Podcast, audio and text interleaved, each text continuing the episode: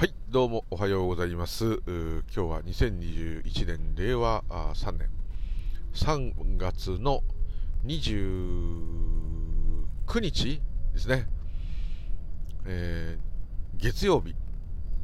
朝6時50分、もうすでに杉並区に入らんとしております。これから練馬区南大泉の方に向かってまいります。無流理でございます。今日もよろしくお願い申し上げます。まあ、仕事に行く朝、喋ることな、特に湧いてこないなって思ってたんですけども、喋りたがりなんで、えーヘッドセットを頭につけるということですね。たまにこうなんか張り切って熱弁してるとこれ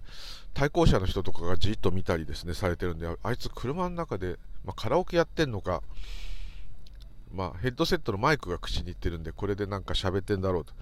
いうのはわかると思うんですけど、まあ変態、まあ変態なんでいいんですけどね、同変態でも。はい、同変態、はい、すいません。朝から頭がおかしいです。今日はあ夕方から仕事明けにですね、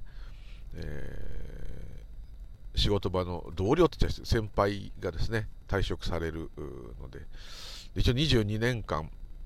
お世話になった方ですので、えまだちょっと定年には早いんですけどね、えー60歳ちょうどで、えー3月30日誕生日だという方なので、えなんかその前に辞めた方が、なんかあの、え手当が良くなると。え退職？手当というか、なんか何かが良くなるということで、えーうちから出す分が良くなるんじゃなくて、えー職を失った後のおお上からの分がいいんでしょうね。多分そういうことだと思うんですけど。はい。えーということで、59歳のうちに辞めとかないといけないと。なんかそういうことらしいんですけど。はい。ただ、本当はね、65まで行って、さらにそこからバイトに切り替えてやる方、食卓に切り替えてやる方もいるので、えーまあ、もちろんね、体のあれもありますけど、えーこういう仕事なんで、体が壊れちゃってるとできないんですけど、えーちょっと寂しいなという気持ちがありながらの朝でございます。はい、というところで、えー一つはですね、えー変な質問をされてですね、変なってことはないんですよ。質問的にはすごく一般的なんですけど、ふとそれをされて、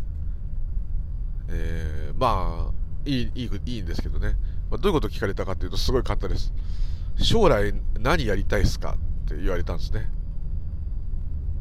で、これを2人の人にたまたま言われたんで、え何か、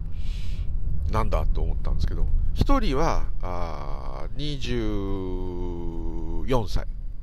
うん、これならまあ、それでもまあまあ人によっては完全に将来聞きある程度、まあ、どうなるかなんていうのは決まってないんですけども、あのー決まってないというかわからないんですけども、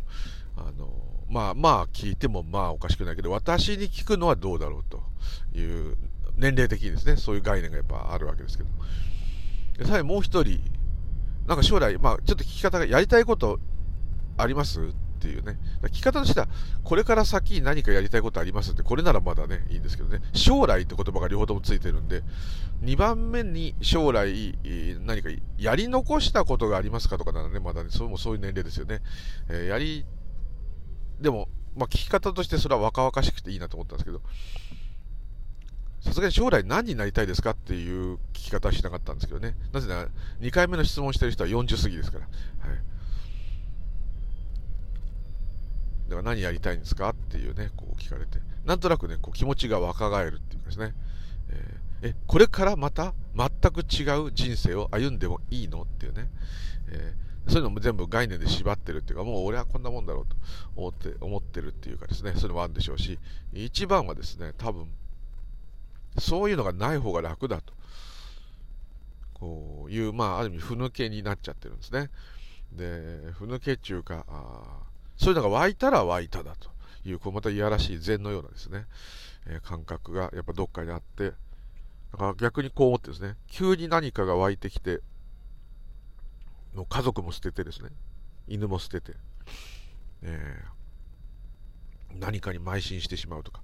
持ってるものを全て売り払って何かを買ってしまうとか、え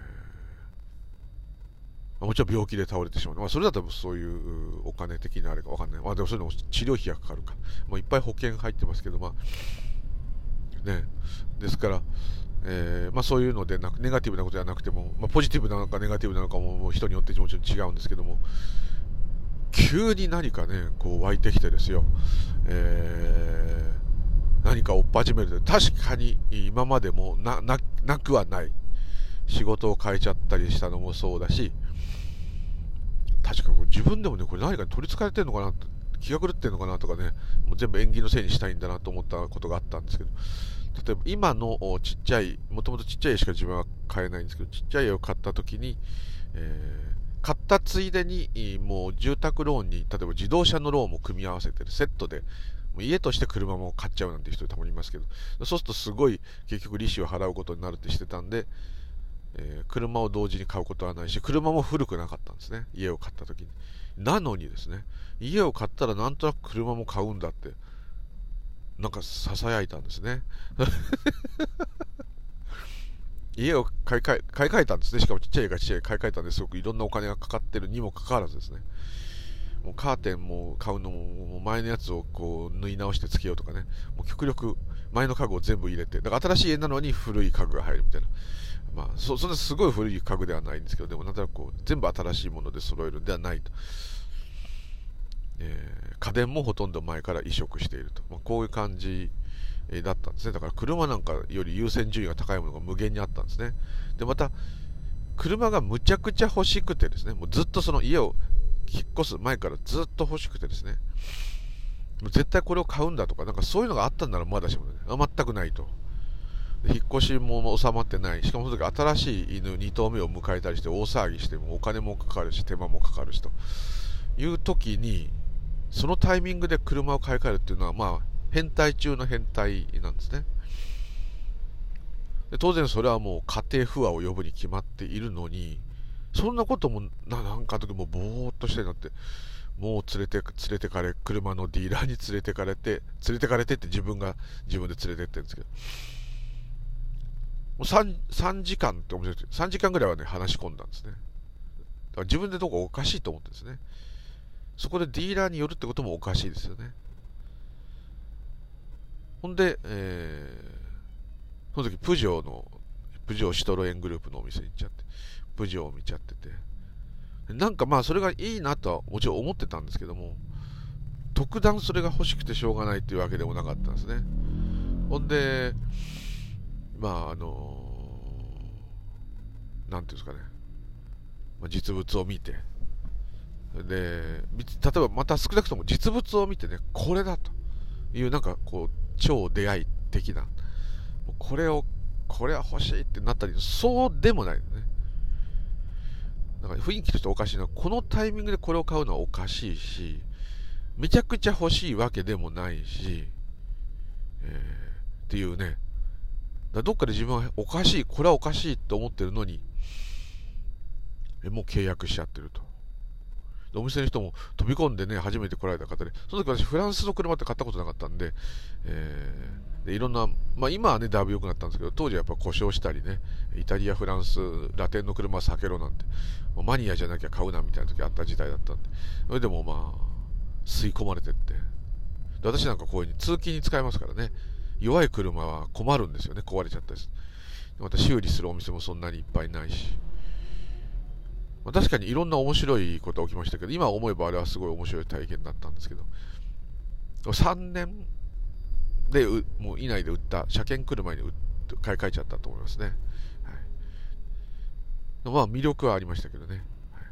まあそう余談なんですけど。まあ、それはまあ後日談としていいんですけど、その時はなぜ買ったかと。で、買って、その後急に気がついたんですね。急に気がつくというか、これはなんと家の人にご報告したらよろしいのかと。気が狂ったとなると。ぐらいの状況だったんですね。その時買うっていうのは。でももう買っちゃったんで。で、まあ、当然それがバレてというか自分からばらしてですね。も車来る前に言っとかなきゃいけないんで。どないなっとんねんみたいなね。もう家買い替えたりしてなんかこうお金の感覚が壊れてんじゃないかみたいななっちゃってですね。ででもまあ納車の日が来てまかみ、さんを連れてって。だ意外とかみさんがそれを気に入ったんですね車を。かっこいいと。それで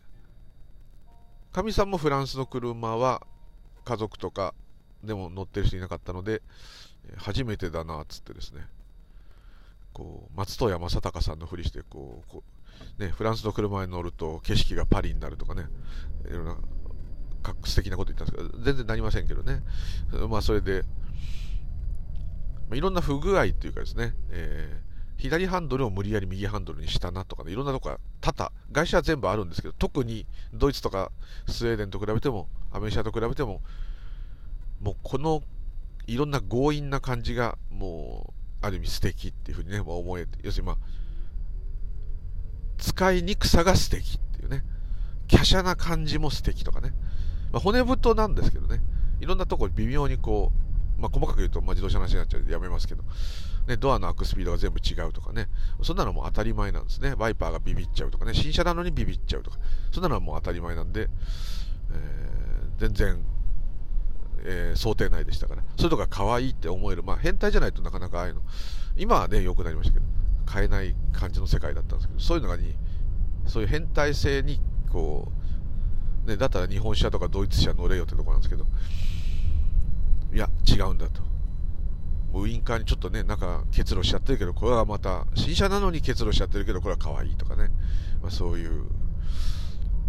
ところとか、まあ、そういうわけのわかんないところにそういうのはなぜかかみさんが分かってくれるタイプなので、もともと変わった音楽聴いたりするタイプですから、そのなんかこう、工工業というか資本主義丸出し、合理性丸し丸出しじゃない、ちょっと力がどっか抜けてるところが、まあ、アメ車もそうなんですけど、その前もアメ車も乗ってたので、まあ、あれもまあまあ、いろいろ個性あったんですけど、そういうとこがいいというところで、えー、まあ、意外と怒られなかったんですね。ただ、いまだにあの時なんであれ買ったのってこと聞かれるんですね。で、わからんっつったら、取りつかれたんだよと思って。ね。変な癖があってですね、ちょっと話がまたも、あの、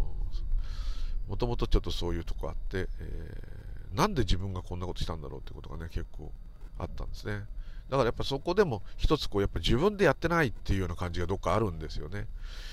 昨日も散歩に行って、えー、犬、老犬がいるんで、こうカート、ベビーカーみたいのに乗せて1頭は押してて他2頭は歩いてるんですけどそれで散歩してた時にこう肌とですね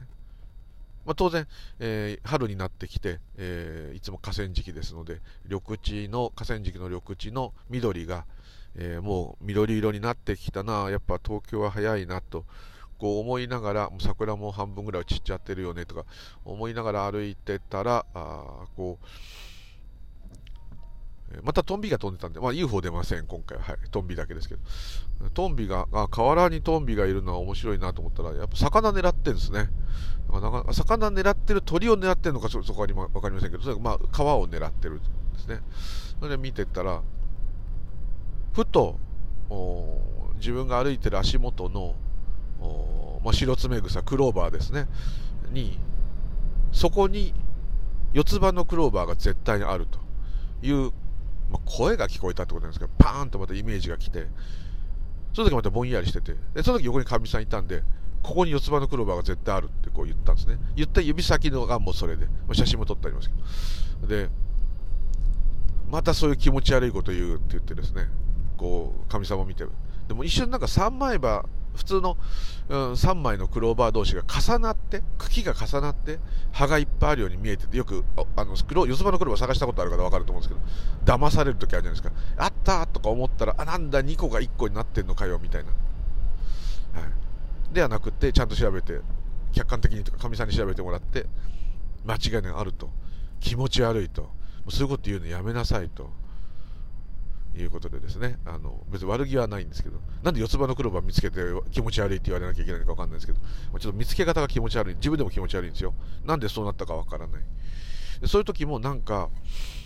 自分でやってるって、まあ思うけども、なんかこう、どんどんやっぱ起きてることがただあるだけだと。で四つ葉のクローバーが見つかったり、なんか UFO みたいなのが見えたり、そういうのが、別にいいことっていうか、うん、なんかそこだけ言っちゃうとこうどっかサイキックみたいな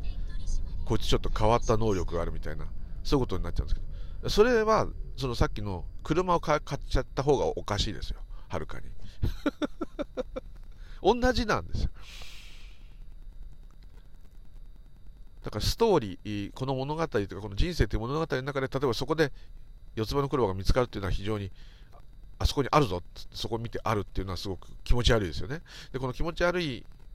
ようなことが、まあ、起きるということがなんとなくどっかで分かってるのかもしれないんですけども急にそこでひらめいたかのようにそこにあるそこのし集まってる群生地の中の真ん中にあるみたいな。そういう感じなんですけどこれもなんかいいことありますかねこれで分かりませんけど。話としては気持ち悪いんですけどもその何か集中してんじゃないかとか、ね、いろんな理由はつけられてる。全くそんなことはないんですね。たまたまちょっとそういう目立った。人生の中でこう少しこう印象に強く残った。残るであろうこと。が何て言うんですかね。を察知したと。いうだけだと思うんですね。でもし今ここがあるんであれば察知する前にもそれが起きているので、えー、もしそれが分かると少しこう予言じゃないですけどなんか予言とかそういう予見とかのシステムっていうのはこういうことなのかなって今ねちょっと思いましたね。それが長期にわたって分かるであればなんか当てられる人もいるのかもしれない。ただまあ私の場合はもう無意識無意識になってる時じゃないとそうならない。この間の UFO を撮影した時とやっぱ似てると思うんですね。散歩しててああ菜の花がもうでかくなっちゃったから、まあ、うち河川敷で菜の花バンバン菜の花には悪いんですけど取ってきてですね。ずっと食べまくってですね。毎日のように食べてたんですね。ついに菜の花が巨大化してですねもう硬くなっちゃって食べられなくなっちゃった感じなんですけど、まあ、そんなのを見ながらですね。でお休みが日曜だけだったので昨日だけだったんでまあリラックスしたんだと思うんですけど。で犬連れてぼーっとしてる時にそういうのが起きる。大体こう私というのが引っ込んでる時に起きる。でこれはですねおそらくそのさっき言った将来何になりたいのからもそうですけどもあの何、て言うんだろう何かを意図してない時によりその自然に起きてるいろんなことが起きてるということがピンとくるんですね。でそういうのをピンとさ気づかせようとしてるかのようなことがまあ起きるんですけども、まあ、それも物語なんですけども、えー、こう何と言ったらいいんだろう。うーん。だから何かこういうことを私がしている。私はこうしなければならない。私はこれからこれをしよう。っていうのがない時の方が力が発揮されている？どういう力か分かりませんけど何かこう自分のそのまあそれも全部演技でしょって言われたらそれで話が終わりではいおしまいってなっちゃうんですけどまあ置いといていただいて。そうですね、え、こう自分の能力が出るっていうかですね、まあ、それに意味があるかどうかは全くないんですけども、え、考えにやっぱ没頭しながらやるのとその行為に没頭するのとではやっぱ全然違いますよね何か作るんだってこうその作るっていうことに没頭してる時はもちろんいいんですけど考えの方に行っちゃってたら手元がおろそかになって、えー、ね、料理してる時もぼーっとしてたら怪我しちゃったとかねなんかあっちゃって今まさにネギを切っていますみたいなそういう風になってた方があの精緻な料理を作れますよね。ですからそういうことも若干似てるかもしれないんですけども、まあ、その力が発揮するためにはこういつもこうリラックスして何て言うんだろうな。力が入ってない。私はこうやるんだっていう私が出てない方がやっぱり自然に起きてくることに逆らわないっていうんですかね。何と言ったらいいんだろう。嫌なことだったら逆らいますけどね、えー、こうただただことが起きては変わっていくと、まあ、こういうとこなのかなという気がちょっと昨日はそれでいたしました。ですからその将来話だと思います。何になるのって言ったら何になりたいんですかっていうのはさすがにちょっとその若い子の質問なんでそこで寂しくね、もうね、私ぐらいの年齢になってくるとね、将来何になろう、もう今これが何になっちゃってるって状態なんでね、新しい何かをね、になろうなんていう気は起きないんだよとかね、いろんなこと言おうと思ったんですけども、いや、なかなかそういう、う改めてこうね、全く違う人生を今からだって歩めないわけではないというようなご質問をね、えー、後輩から頂いて、それはなんか嬉しいっていうかね、それで若々しい質問どうもありがとうって逆に言ったんですけどね。そしたら、いやいや、っつっていくつになったって何やったっていいじゃないですかって言うから、その通りだと。たら、うん、全く浮かばないって一応言ったんですね。そしたら、えー、そうですかとか。なんか他の仕事やりたいとかって。いや、まあ、今からすかとか思ったんだけど、まあ、まあ、独り身だったらね、もちろんね、あれですけど、でもまあ今から一から何か資格を取っていった頃にはもう定年になっちゃいますよね。えー、あと10年で定年、普通の企業であればですからね。まあ、10年まだあるのかっていうふうにご逆に捉えばね、この捉え方次第ですけど。えー、あとなんか資格取って、こう、介護とかこういうんじゃなくて、まあこれでもいいんですけど、独立起業するようなことであれば、定年も減ったくれもないですよね。ただ全ての寸暇を惜しんで何かをやるっていうようなもうその目標に向かって爆心してもう寝ないで全部エネルギーもお金も全部そこ注ぐっていうようなことは、えー、湧いてきたらもう仕方ない。やるしかない。さっきの車じゃないけど湧いてきたら、えー、もう家族を路頭にこの、ね、迷わせてでもですねやっちゃうんでしょうね。変なことが湧いてきたら。湧いてこなければ、あまあ、このままなんだと。でまあ、こういう回答は一般の人にはちょっとなかなかできないんで、そうだねと。思いっきりもう全部ひっくり返すようなことやるのは難しくなってきたねと。母親だってね、どんどん年取ったら介護したり、いろいろなならなきゃいけなくなっちゃ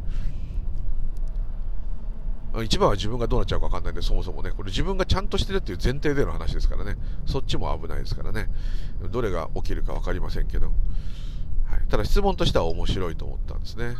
将来な何になりたいですかって。おっさんに聞くっていうね。そこがまた面白いんですけど。はい、逆に言ってあげましたね。その子には。あんたもう24なんだから、ね、えー、こういうのになりたいって言ったら、もう今から行かないとと。で特に会社に転職するってとこは、今の35歳っていうのは一つのやっぱりどうしてもポイントなんですね。35歳以内に転職するっていうのは比較的、えー、あれで。それを超えると、まあ、いろんな能力があったり、まあ、そういうのはもうあったりしたら別なんですけども、通常で言えばそういう感じね。だ分かりましたとは言ってましたけど、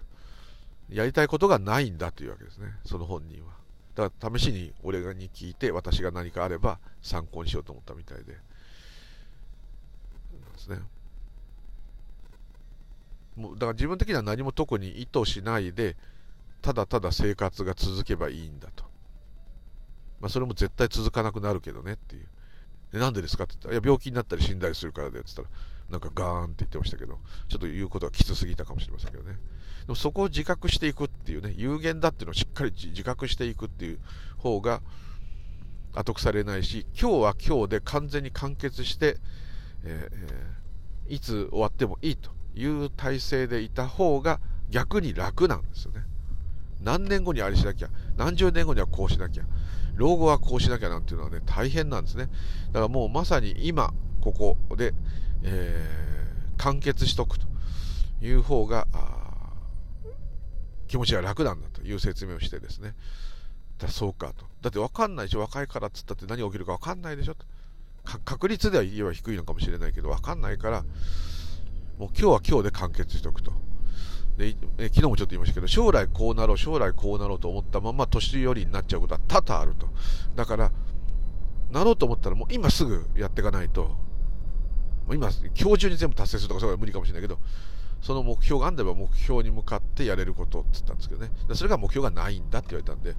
ないんだったら生活をただしていけばいいんだよ、全力でと。もうそれしかないんだよと。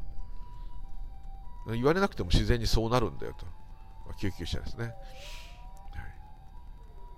ご無事でありますように。はいそういう話になってですね。もう一人40代で、まあ、どっちかというと多分将来まだ何かやれることがあってやりたいことあるっすかみたいな。だからみんなやっぱなんかコロナのせいもあるのかわかんないけど、こう、このままじゃつまんないみたいな。あとは多分淡々と、もうあくまで推測ですけど、そのお二方とも比較的そんなに諸問題が家族とか周りで起きている形跡がないので、多分淡々とこの過ごしてってこれでいいのかなという気持ちなんですね。これもありますね。楽かどうかは別としてでも、でもまあ、淡々と過ぎて、あ、今日も一日終わったよ。今日も、あ、一週間もう経っちゃった。一年経っちゃった、多分そういう感じになりますよね。それが全く悪いことじゃなくて、実はそれは安定しているんですけども、でもこのじょ、ね、だから私を見てですね、えー、なんかこう、まあ楽しそうに見えるのかもしれないけど、それ楽しそうなふりしてんですよ、私は。おっさんはもう、だって事務所行ったらふざけなきゃいけないですから、ずっとふざけてるわけですね。それすごく、それはまたね、疲れる時もあって、かといってこう、おとなしくしてると、具合悪いんですかとかね、いろいろ聞かれたり、なんか、食事も少ないと、ダイエットしてるんですか？病気ですか？とかね、必ずこう聞かれて、いいじゃん、ほっといてとか思うんですけど、まあそういう、えー、比較的ずっとふざけていると。もう先輩だろうが何だろうが全部ですね、まあ、先輩もだいぶ減ってきましたけど、えー、もう全部あだ名で呼ぶんですね。勝手に、勝手なあだ名で。はい。一人はね、こう、例えば、内田さんっていう名前の人がいたとしたら、それを山田さんって呼んでみるんですね。理由なんかないですよ。勝手に相談ですけど。そのうちに、周りも山田さんって呼ぶようになるんですね。あだ名として。そのうち山ちゃんと。内田さんが山ちゃんですよ。これも全く原型をとどめてないんですよ。でも本人は山ちゃんって言うと、はいって全然普通に、何ですか？って。あ、山ちゃん？とか言って。さすがに向こうから電話してくるときに内田ですって言いますけども、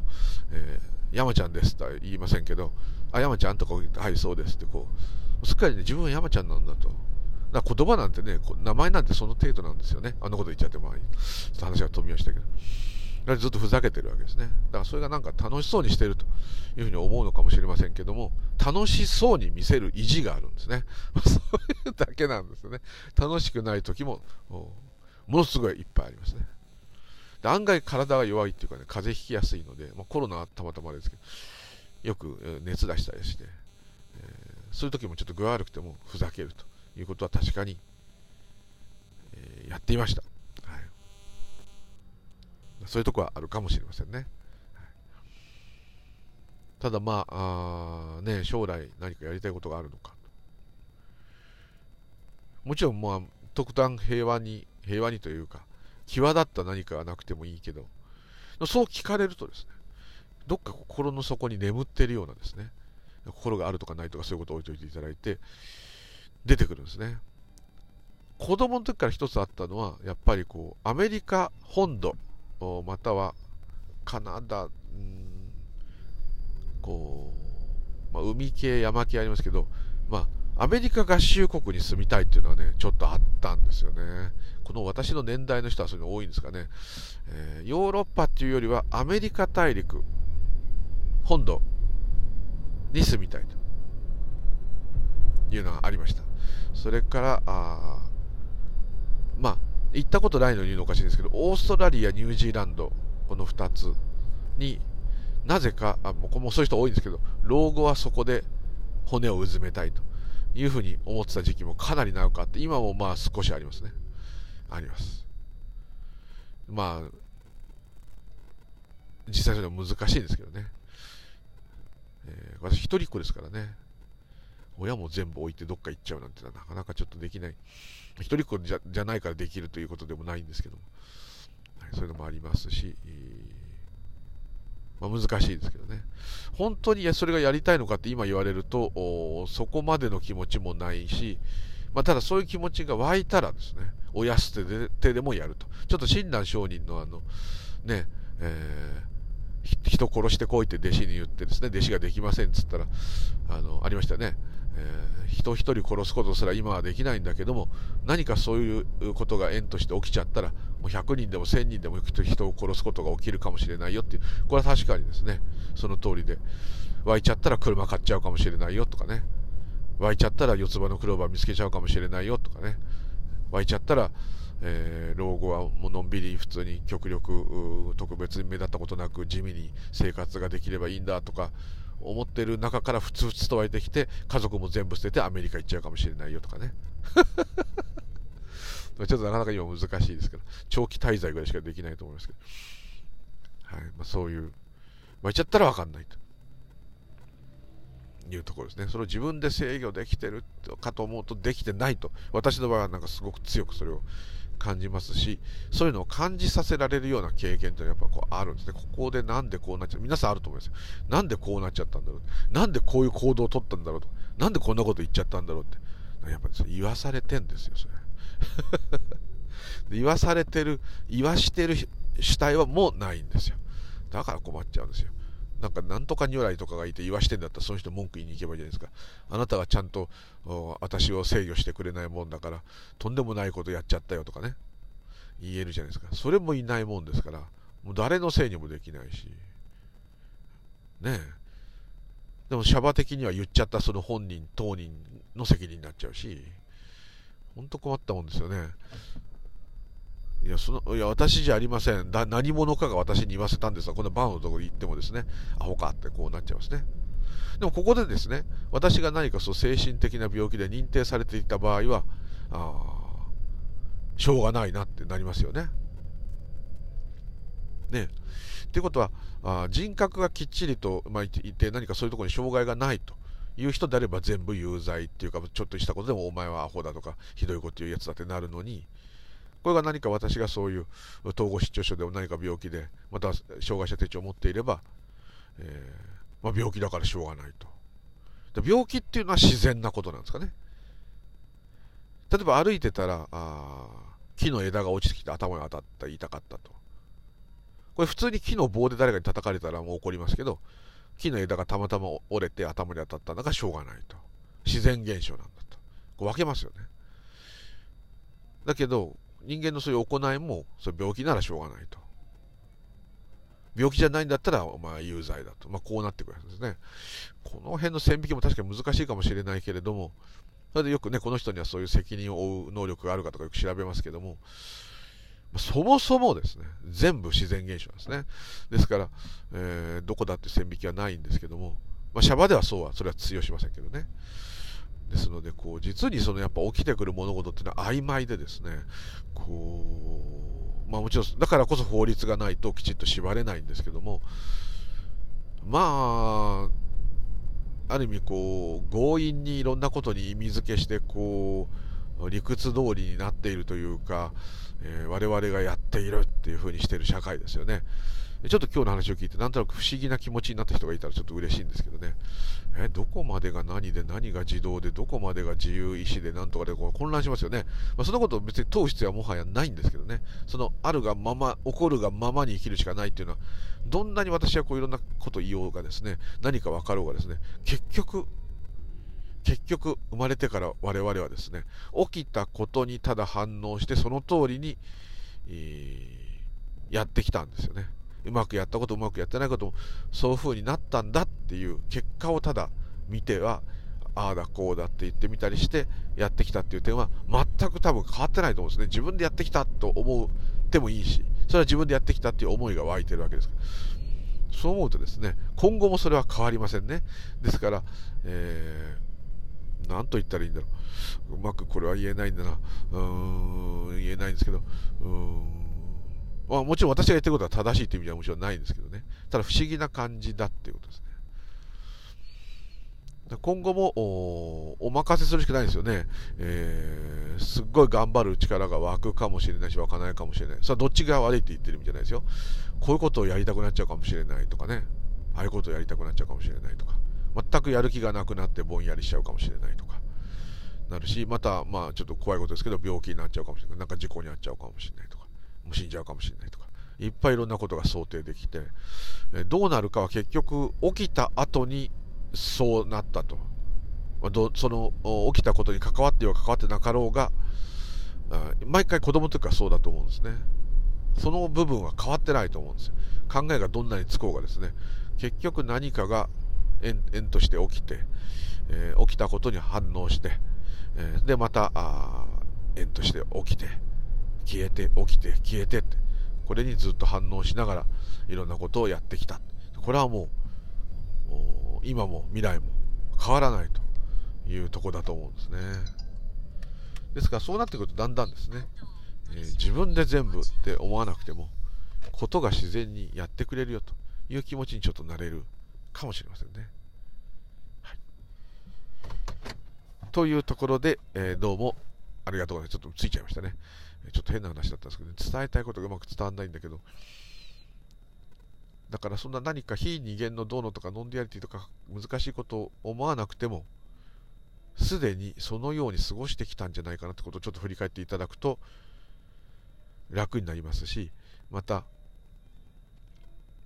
自分の前に現れる、まあ、特に良いと感じられることがあるんであればいろんなことですね。この食べ物がうまいとかこれが美しく見えるとか目の前の春のお花が美しいとか何でもいいです桜が美しいとか、ね、何でもいいんですよ。何かそういうことが起きたそれはこういいいいというイメージが湧いてるわけですから。あの存分にそれを味わうと。いいなって。はい。春はねいろんな変わりの時期なんで出会いと別れの時期ですからちょっとあれですけど。まあまあでも力をこう出してくる頃ですもんね。そういう縁起に乗って、えー、あんまり縁起に逆らわずですね。そのあ出てきた縁起そのものを、まあ、味わっていくというか場合によっては感謝していくという感じにしていくと少し楽なあ物語になるかもしれませんね、はい、そんなような感じました。そこで、今日はどうもありがとうございました。またよろしくお願いいたします。無竜でございました。ありがとうございました。では、失礼いたします。